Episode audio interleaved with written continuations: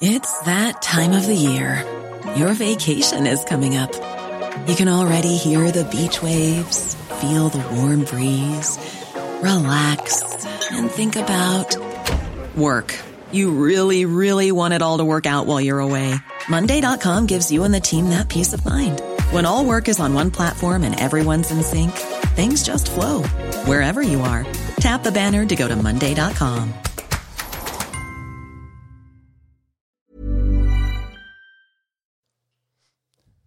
Probablemente tú también ya hayas perdido la cuenta de qué día de cuarentena es hoy. Lo que espero que no hayas perdido es la esperanza de que vamos a salir bien si cada uno hacemos nuestra parte. Mi esperanza en un mundo lleno de malas noticias está puesta en que México y Latinoamérica han tenido una oportunidad maravillosa e incalculable. El factor tiempo. La pandemia nos llegó después que el resto del mundo dándonos la oportunidad de entenderla, de tomar medidas y de usar nuestra creatividad para salir adelante. Estamos aislados, pero no estamos solos. Mantengamos distancia, pero no perdamos contacto. Que en el caos de nuestros gobiernos imperen las propuestas de ciudadanos y la acción desmedida por salvarnos juntos. La oportunidad se está cerrando, pero queda algo de tiempo. No tienes pretextos, ya lo sabes. ¿Con qué vas a empezar? Alto Parlante, tu podcast de política, pero no como te han acostumbrado. Aquí te decimos las cosas como son. Te ayudamos a saber y entender todo lo que está pasando allá afuera. Nuestro reto, hacerlo simple, claro y en unos cuantos minutos. El tuyo, hablarlo más fuerte que nunca. Al micrófono Pablo Marín y Arturo Aramburu. Y te estaremos acompañando todos los lunes y jueves, a menos que nos censuren. Comenzamos. Pues estamos arrancando una edición más de Altoparlante. Un gusto estar con ustedes en este 9 de abril. Bienvenidos, Me encanta bienvenidos. Que estemos por acá. 9 de abril. 9 de abril. Por acá Pablo Marín y me acompaña Arturo Aramburu. Hice, hice énfasis en el 9 de abril porque, aparte de ser Jueves Santo, es cumpleaños de este muchachón que ven por acá. Es Habíamos acordado que esto no se De decía. Pablo Marín, el colocutor de Altoparlante, su podcast de política favorito. Entonces, si le quieren mandar un mensaje a sus redes sociales felicitándolo y agradeciéndole por el trabajo Aumentando que está haciendo también. en su cumpleaños, estaría muy, muy chingón. La realidad es que tenemos mucha información el día de hoy. Me daría muchísimo gusto centrar todo el programa en felicitar a Pablo, pero no podemos hacer eso porque hay muchísima información y queremos que sea lo más breve posible para que ustedes puedan eh, informarse lo más rápido que se puede hacer en, Internet, ¿no? Eh, y pues nos vamos directo con información internacional. Hoy vamos a tocar un, plano diferente de entrada a lo que siempre hacemos, que es eh, noticias nacionales, porque es importante. Pasaron cosas allá afuera que si no sabemos, pues nos estamos perdiendo de mucha información. Y además los estamos leyendo y han sido también algunas de las cosas que ustedes nos han pedido. Síganos por favor escribiendo en los videos, por Instagram, por todas las redes. Nos interesa muchísimo saber qué es lo que piensan y cómo podemos Sí, y, ser y- y mejores. saber para qué les interesa. Claro. O sea, ahorita está muy cabrón que en el mundo hay tanta información, pero sabemos muy poco, Claro. ¿no? De lo que hay allá afuera. Entonces, si te interesa saber algo en específico, por favor, escríbenos con total confianza. felices de hacerte resúmenes y, felices de hacer llevarte la información. Y Venga. de esta noticia con la que vamos a empezar, vale la pena mencionar que vamos a hacer un especial, o sea, un programa dedicado específicamente a tocar ese tema, porque tiene que ver con las elecciones americanas, las elecciones de Estados Unidos, que van a ser el próximo 3 de noviembre. Que a este México año. le impactan muchísimo. O sea, son. A todo al, el mundo. al mundo, pero a México en particular. El, el presidente de Estados Unidos Claro. es el hombre más poderoso del mundo libre, ¿no? Se, suele decir de, de esa manera. Y estas elecciones van a ser particularmente importantes porque podría ser la reelección de un hombre que ha causado muchísima controversia alrededor del mundo y dentro de Estados Unidos, Así es. Donald Trump. Como Donald Trump se está religiendo en su partido, que son los republicanos, o sea, solo existen dos partidos en Estados Unidos, los demócratas y los republicanos. Son, son los partidos más, más fuertes en el país y- y- y, las dos casas principales. Exactamente. Entonces, el, el sistema de elecciones del Partido Demócrata es el que ha llamado mucho la atención en este año. Y les explico muy, muy rápido qué es lo que está pasando, porque Bernie Sanders, que era uno de los, de los candidatos punteros y que probablemente podía ser el candidato demócrata para enfrentarse a Donald Trump, Que se acaba de dar de baja. Que además había, había corrido ya por la, eh, para intentar co- correr por la presidencia con Hillary Clinton hace cuatro años y no quedó como candidato. Exactamente, y ha sido un candidato que fue agarrando fuerza, que fue llamando la atención de votantes. El güey tuvo inclusive un, un paro cardíaco el año pasado y el güey siguió, o sea, ave fénix. ah, no, en las elecciones pasadas, perdón, y siguió y siguió. Eh, y nada más les explico un poco de qué van las elecciones americanas y cómo escogen sus candidatos para que entendamos la importancia de esto. Eh, se llevan a cabo asambleas partidistas de los demócratas y de los republicanos. Los republicanos no las están haciendo porque es obvio que Donald Trump va a ser el candidato eh, y ya le dieron su apoyo. Dentro de estas asambleas de los demócratas votan las personas que se registran al partido a través de sus delegados para escoger el que va a ser el candidato a enfrentarse contra Donald Trump. Se tiene que llegar a un número clave, que son 1991 delegados de los demócratas para que seas electo. Y hay un día importantísimo que seguro han escuchado en las noticias o por ahí, eh, que es el supermartes. ¿no? En el supermartes es donde más se pone en juego la, los, los votos de los delegados. Este supermartes fue el 3 de marzo y había en juego 1.357 votos de delegados. Entonces era más de la mitad de lo que tenías que tener para ser el candidato demócrata. Estas son las primarias. Si hay un empate o está muy cerrado en las primarias, se llevan a cabo las secundarias. Que son como segunda vuelta. Y después de eso se lleva a cabo la Asamblea Nacional, donde el delegado, que ya sabe qué quiere su gente del Estado, va y deposita ese voto para escoger el candidato. ¿Y eso sí funciona así o es como en México, que los diputados en teoría representan a los ciudadanos y en, realidad representan lo que el partido ni, ellos quieren? ni siquiera sabemos cómo escoge el partido al candidato. Claro. O sea, Morena, se habló de que Morena estaba literalmente poniendo en una urna los nombres, rifando, sacando una bolita y ese era el candidato. Allá O sea, funciona diferente. meritocrático menos cero, o sea, negativo, güey. Eh, entonces allá en la Asamblea Nacional se escoge a- al que va a ser el candidato. Ok. Eh, estaban de punteros Joe Biden y Bernie Sanders. Joe Biden fue el vicepresidente con Barack Obama. Barack Obama. Eh, entonces es un hombre que tiene popularidad, tiene fuerza, pero aún así es un, es un hombre conservador que, que los progresistas o de izquierda, que eran los que apoyaban a Bernie Sanders, no suelen apoyar. Claro. Con esto, con esta noticia que Bernie Sanders se sale de la contienda, pues entonces lo que podemos esperar para el 3 de noviembre en Estados Unidos es Joe Biden versus Donald Trump. Así es. Ahora, justamente eh, Bernie Sanders era lo que quien representaba la izquierda más radical en Estados Unidos. Entonces, sí había un movimiento, sobre todo de jóvenes que lo apoyaban, pero pues finalmente no le alcanzaron los números. Los gringos son muy claros en eso. O sea, saben hacer cuentas de qué tanto apoyo tienen y si les alcanzaría para llegar a concretarse como, como presidentes. Bernie Sanders decidió que no era así Claro. y es por eso que justamente en estos días se retira de la contienda, eh, cediendo en favor de Joe Biden. Sí, Veremos qué sí, pasa. sí. Y vamos a tener este especial, así que estén al pendiente porque muy pronto les daremos más información sobre esto. Fíjate que hay otro tema internacional muy interesante. El, el primer ministro Boris Johnson fue ingresado a terapia intensiva. Y ahí les va Primer la historia. ministro de con- Reino Unido, cabe. El primer ministro de Reino Unido, así es, que es la- las pares de presidente del país, ¿no? O sea, en México antes está Andrés Manuel, allá sería Boris Johnson. Les Digo, es que está la reina allá también, entonces está, está Sí, pero es, una funciona, figura ¿no? extraña, ¿no? Exacto. Porque realmente tiene poder, pero no tiene poder, tiene mucho dinero, Exacto. pero no tiene, es, es- es extraño. Pero el, el acto empieza el 3 de marzo, cuando Boris Johnson sale a decir a los medios, presumiendo que estuvo en un hospital la otra noche donde había pacientes con coronavirus y les había estado estrechando la mano a todos. Dijo que no estaba preocupado porque con lavarse las manos era más que suficiente. Acto 2. El 12 de marzo, el primer ministro decidió tomar la decisión de que Reino Unido se iba a ir por un camino diferente al resto del mundo y iban a privilegiar el tema económico sobre las muertes y dijo, probablemente muchos de ustedes van a perder a seres queridos antes de tiempo, pero así son las cosas. Eh, ordenó dejar de hacer las pruebas de coronavirus a todas las personas, excepto a quienes registraran síntomas severos de la enfermedad. Y el resto que manifestara síntomas leves les pidió que se atendieran en su casa y se recluyeran de manera voluntaria. Acto 3. A Boris Johnson, el primer ministro de Reino Unido, de 55 años de edad, le diagnostican COVID-19 el 27 de marzo. Más o menos, o sea, la- las fechas dan como por que se haya contagiado en el hospital. Y el domingo pasado resulta que entra al hospital con temperatura muy elevada y con una tos muy fuerte.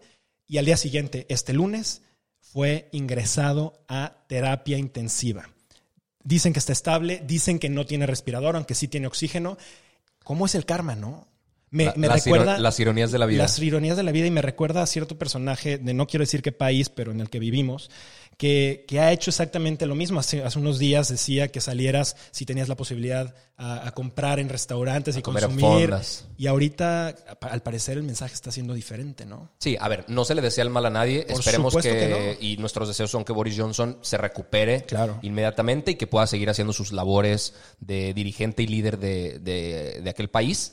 Pero hay que tener, bueno, esto nos muestra que hay que ser muy cuidadoso con las palabras que utilizamos porque no sabemos cuándo nos, estamos, nos podemos referir a nosotros mismos con, con cualquier oración o cualquier indicación u orden que, que demos. Así Pero es. vamos a regresar a los temas nacionales, que también tiene que ver con el COVID-19, porque pues es algo que no podemos dejar de tocar ni dejar de platicar aquí en, en México. Eh, ayer Hugo López Gatel dio pues un comentario, dijo un comentario que ha causado mucha controversia, pero que a mí me parece que por fin son unos esbozos de transparencia o lo que puede llegar a ser transparencia en cuanto a los casos afectados confirmados de coronavirus. una multiplicación que me permite decir por cada caso confirmado de COVID cuántos hay en la población que no vi porque no llegaron a la consulta, etcétera. Y son finalmente estos, aquí está la suma, 26.519 casos. Tan tan. Tan, tan. Tan, tan, A ver, ah, el yo, yo tengo varios comentarios, porque lo primero que dice es que es gente que no llegó a la consulta. Cabrón, no es gente que no llegó a la consulta, güey. Es gente que llegó a la consulta y se les negó la prueba para ver si tenían coronavirus. O sea, no es gente que ni siquiera quiso acceder a ellas. O porque no había, o porque no tenía todo el cuadro complejo, o porque... y no podía pagar un en hospital privado. Cualquier razón. Pero no quiere decir que... no- Exacto. Y entonces esto nos hace cuestionar muchísimo de la información que habían dado hasta este entonces. Inclusive AMLO en su informe del domingo pasado dijo que éramos de los países con menos casos. A ver, en- entonces después de esta afirmación resulta que no es cierto del todo. Lo que se está utilizando en México para medir los casos de coronavirus es algo llamado método Centinela, un método que se utilizó también con la influenza H1N1 en el 2009 y que lo estableció la OMS en el 2005. Empezó a utilizarse a partir del 2006. Es un método que no están utilizando otros países y es un método que según expertos no es nada certero en saber cuántos casos de coronavirus pueden existir en el país. Funciona de una manera muy simple. Es como una encuesta. O sea, se elige una muestra que se asume que es representativa y pues tiene un margen de error y con eso se puede sacar una estimación de cuántos casos hay en realidad. Eh, ayer Hugo López Gatel dijo que son 8.33 veces más de las que tienen confirmadas, o sea, es un factor de cambio de 8.33. Así es. Eh, entonces, hay varias preguntas. ¿Cómo se sabe que la muestra es representativa? ¿Cuál es el margen de error? ¿El factor de expansión que fue 8.33 ayer en una semana, cuál va a ser? ¿Quién lo decide, no? Exacto, si tiene variaciones, si, si existen estimaciones por estado o es el mismo en todo el país, eh, qué pasa en las ciudades más concentradas, qué pasa en una ciudad de México, por ejemplo, con una densidad poblacional tan alta. Claro. Todas esas dudas pues quedan todavía sobre la mesa y no han sido respondidas. Pero ayer pareciera que López Gatel quiso dar una clase, una cátedra de cómo se ha utilizado este método Centinela. Y en las redes sociales, que pueden ser bots o no, algunos tenían faltas de ortografía, que contraten bots más caros los cabrones, pero al- algunos decían que no es posible que nos estemos quejando si se explicó muy claro. Esto tiene que explicarse muy claro. O sea, no es algo que conozcamos, no somos epidemiólogos y no sabemos que es un puto método centinela. Entonces, si no nos lo explican como se tiene que explicar, pensamos que hay 1.200, 2.200, 3.200 casos allá afuera, cuando en realidad puede haber casi 30.000 en el país. Y eso cambia muchísimo las cosas. Ahora, tan tan y ya. O sea, muéranse. Sálvese quien pueda, tan tan. O sea, México tiene 5.500 respiradores y vamos a hablar un poquito de eso ahorita. Sí. Y 26.000 enfermos. O sea, significa que 20.000 ni siquiera van a tener acceso a un respirador. Y eso que todavía no llegan los picos más altos, porque este tema apenas está empezando. Y, si quieres, vamos metiéndonos justo a eso, porque el programa pasado justamente les decíamos que había una buena noticia, que el gobierno mexicano había comprado alrededor de 5 mil respiradores y que, bueno, estaban en proceso de ver cómo estaban. No sabíamos en ese momento a quién se le habían asignado, no sabíamos todavía cuándo llegaban ni nada. Pero ¿qué creen? El día de hoy les tenemos nueva información y no es tan buena. Eh, primero, yo creo que algo importante es, es decir que hay, dos, hubo dos compras. La primera fue por parte del IMSS y la segunda fue por parte de la Secretaría de Salud. El IMSS compró, informó hace unos días que habían comprado eh, 2.500 respiradores a la empresa Levanting Global Servicios SA LLC. Resulta que el dueño de la empresa es Valdemar Pérez Ríos. Su empresa, que está dada de alta como empresa de servicios petroleros, y ahorita voy a decir eh, qué ha hecho alrededor de esos temas, es a quien el gobierno federal hizo un contrato por 93 millones de dólares. Ojo, no fue Peña, no fue Calderón, fue el gobierno de Andrés Manuel. Y lo hizo por adjudicación directa. Es decir, no tuvo que pasar por una comisión, no se tuvo que licitar, fue directamente y esto fue justificado porque estábamos hablando de una emergencia en salud y yo diría, pues está bien. O sea, si está en rango de precios, si es un buen proveedor y si esto va a ayudar a salvar vidas, que se pague lo que sea necesario. Ahora, el tema es que se pagaron a un precio de aproximadamente 930 mil pesos. Y ustedes mismos hagan las matemáticas, 93 millones de dólares, eh, el dólar está aproximadamente en 24 y feria, y eh, estamos hablando que nos salieron los respiradores en aproximadamente 37 mil dólares, a pesar de que el precio promedio de este tipo de equipos en el mercado es de entre 20 y 35 mil dólares. Ahora, resulta que este mismo señor, Valdemar Pérez Ríos, fue denunciado además por la Autoridad Reguladora de Mercados de Valores en Estados Unidos por presentar una empresa fantasma creada para engañar inversionistas. Y además, por si esto no fuera poco, o sea, eh, eh, el gobierno de México, en Pemex, sancionó, a dos empresas de las que él era director. Ahora, me dirán, pero ustedes dijeron que había 5 mil respiradores, ¿no? O sea, resulta que ustedes me están diciendo 2.500 ahorita, ¿dónde están los otros 2.500? Y hacia allá vamos. Los otros 2.000 y feria respiradores los adquirió la Secretaría de Salud. Estamos hablando de alrededor de 2.711 respiradores, que fueron los que ellos nos, nos dijeron. Hay buenas noticias y hay no tan buenas noticias. Van a llegar 11 respiradores la próxima semana, lo cual van a permitir... 11. 11 respiradores de 2.711. podemos... puta, hagamos, una, pausa. para reflexionar y darnos cuenta dimensionar cuánto Ya uno no sabe si llorar. 11 respiradores cuando en la próxima semana probablemente vamos a tener el pico más grande en aumento de casos de coronavirus. 11 respiradores. ¿Y luego? Cada respirador sirve para una persona. O sea, no son comunitarios y Llegan 11 respiradores la próxima semana. En junio llegan 440 respiradores, no en mayo. En junio, pareciera que se les olvidó que había un mes en medio. Y en julio llegan 120 y los demás respiradores llegarán, eh, que son aproximadamente 1080 en septiembre y eh, en agosto y otros 1080 en septiembre. Es decir, el volumen fuerte de respiradores van a estar llegando hasta agosto y septiembre. Creo que este tema a mí me pone a temblar me da mucho miedo porque las proyecciones de cómo va a estar la enfermedad están proyectadas para que la próxima semana, en 15 días, tengamos registrados los picos más altos, que ese es el punto más riesgoso de esta enfermedad. O sea, el que no tengamos camas suficientes, el que no tengamos respiradores suficientes para atender a la gente. Ese es el punto en el que la gente termina muriendo. Y lo único que vamos a recibir son 11 respiradores adicionales ah. a los poquísimos que ya teníamos. Algo es muy claro y probablemente va a ser una opinión no muy popular y no, muy compartida, pero me, atrevo a decirlo. Más allá de la corrupción, creo que hay algo más peligroso y que costos más altos puede tener que la corrupción y es la ineptitud disfrazada de austeridad. Absolutamente, es muchísimo más La estupidez nos sale más cara que la corrupción. Y en este caso, el precio son vidas humanas, güey.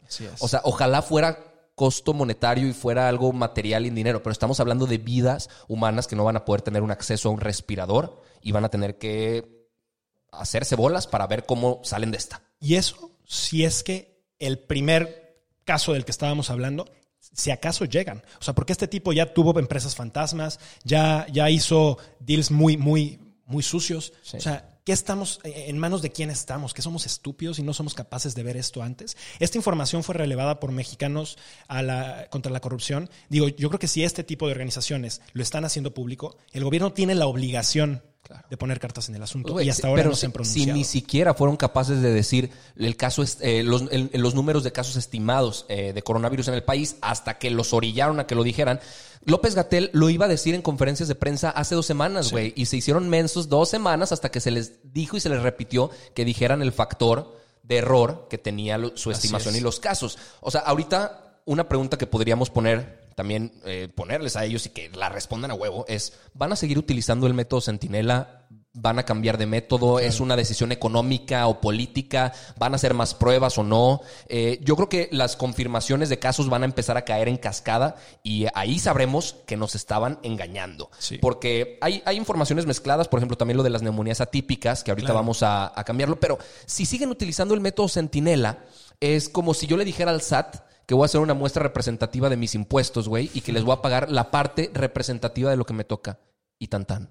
Entonces, no, y tan tan, güey. Entonces, no, no pueden empezar a, a justificar sus errores con pseudociencia que ellos entienden y que explican mal. Por fin lo están explicando un poquito mejor y la gente se quejó que los periodistas y los reporteros seguían teniendo dudas al respecto. O sea, si la gente en su casa, en sus redes sociales, tienen un título universitario y un posgrado en algún lado y lo entienden, pues chingón, güey, pero que no pretendan que por eso la gente lo va a entender Correcto. de bote pronto, ¿no? Eh, y pasando al tema de las neumonías atípicas, que se había hablado un montón, Sí. se decía que casos de coronavirus estaban siendo registrados como neumonía típica, Como disfrazados, ¿no? disfrazados o maquillados, etcétera.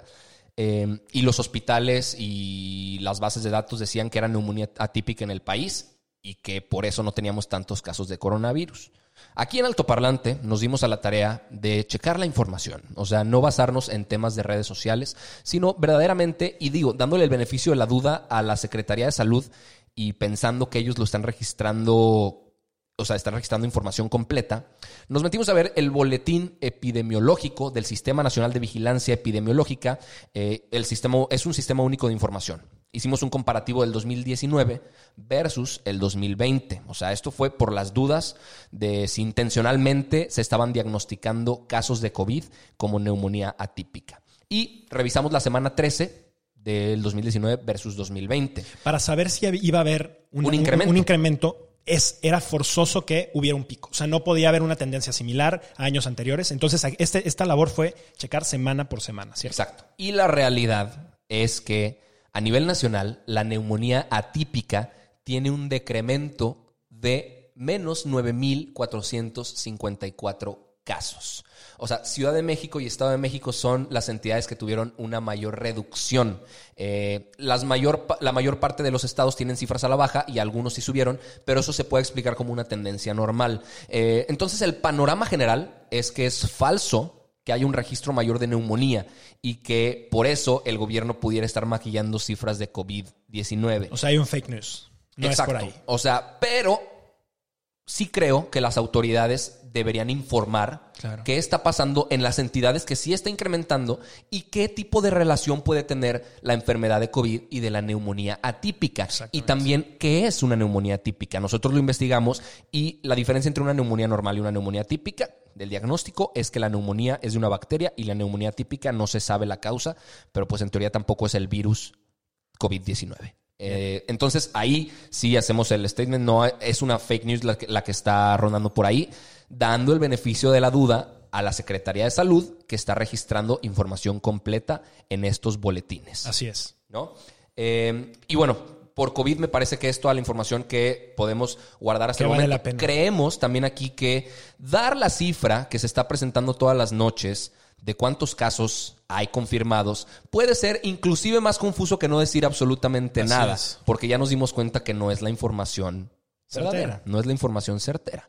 Eh, y esto nos obliga a mejor abordar el tema económico de los casos de coronavirus. Porque Andrés Manuel el día de ayer, y ya es de lo último que, que tenemos tiempo de hablar en este programa, dijo que van a proceder legalmente contra las empresas que dejen de pagar sus impuestos porque 15 empresas deben 50 mil millones de pesos de impuestos. Ojo, estamos hablando obviamente por el monto de empresas muy grandes. Que yo no digo que esté mal que se les cobre, que se les busque y que busquemos que realmente cumplan con todas sus obligaciones, porque finalmente si los hacemos los pequeños contribuyentes, que no lo hagan las grandes empresas y los grandes monopolios. Ahora, creo que en esto hay que tener muy claro que los tiempos son importantes y hay que entender también que eso es- esos recursos se pueden utilizar tanto por parte del gobierno, que es muy ineficiente y siempre lo ha sido, no es cosa de Andrés Manuel, todos los gobiernos han sido así, eh, para utilizarlo en recursos a favor de estos temas, pero también es cierto que las empresas, y no estoy diciendo que sea el caso de esas 15 empresas, pero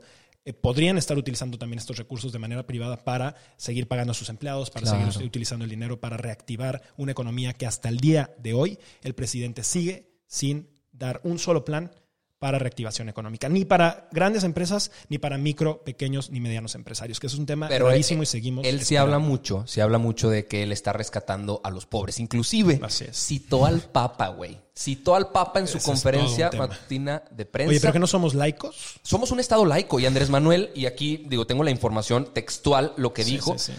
Citó un tuit del Les Papa vamos que a poner decía, ahí el tweet en YouTube. Seremos juzgados según nuestra relación con los pobres. Cuando Jesús dice a los pobres siempre los tendréis con vosotros, dice yo estaré siempre con vosotros en los pobres. Este es el centro del Evangelio. Entonces Andrés Manuel lo que dio a entender básicamente es que está basando sus políticas públicas en el Evangelio, güey. Y desde Benito Juárez, desde las leyes de reforma, Que por cierto Andrés Manuel ama, ¿no? Siempre pobre Benito repite Juárez a se Benito Juárez. revuelca en la tumba el pobre, o sea. no podemos mezclar iglesia con Estado. Son dos cosas muy diferentes y separadas. mucho menos podemos pretender que nuestras políticas públicas van a ser basadas en lo que dice la Biblia, güey. O sea, me parece absurdo y me parece que alguien le tendría que poner un estate quieto a ese tipo de intervenciones. A ver, entiendo que mucha gente en el país Es es, católica. es católica, pero México tiene nada de malo. en su ADN de gobierno tiene el que Una es separación. un Estado laico y eso tiene que respetarse. Así es. Eh, vamos a ver qué, qué pasa con estas eh, propuestas que puede hacer Andrés Manuel para rescatar el país. Esperemos que pronto revire, se dé cuenta que no lo ha estado haciendo bien Así y que es. puede hacerlo mucho mejor. Obviamente, les vamos a tener la información completita y fresquecita en altoparlante, porque aquí lo ves primero y aquí ves las cosas como son. Les recordamos nuestras redes sociales, Arturo Aramburu y Pablo Marx. Les recordamos también que nos sigan en Instagram como altoparlante.podcast y seguiremos informando sobre toda la información en tiempo y las cosas como son. Muchas Muchísimas gracias, por escucharnos. Abrazote. Esto es todo por hoy, pero sin llorar. Estaremos de vuelta cada lunes y jueves en todas las plataformas. Si crees que alguien necesita entender las cosas como son, compártele este capítulo. Nos vemos. En Sherwin Williams somos tu compa, tu pana, tu socio, pero sobre todo somos tu aliado, con más de 6.000 representantes para atenderte en tu idioma y beneficios para contratistas que encontrarás en aliadopro.com. En Sherwin Williams somos el aliado del PRO.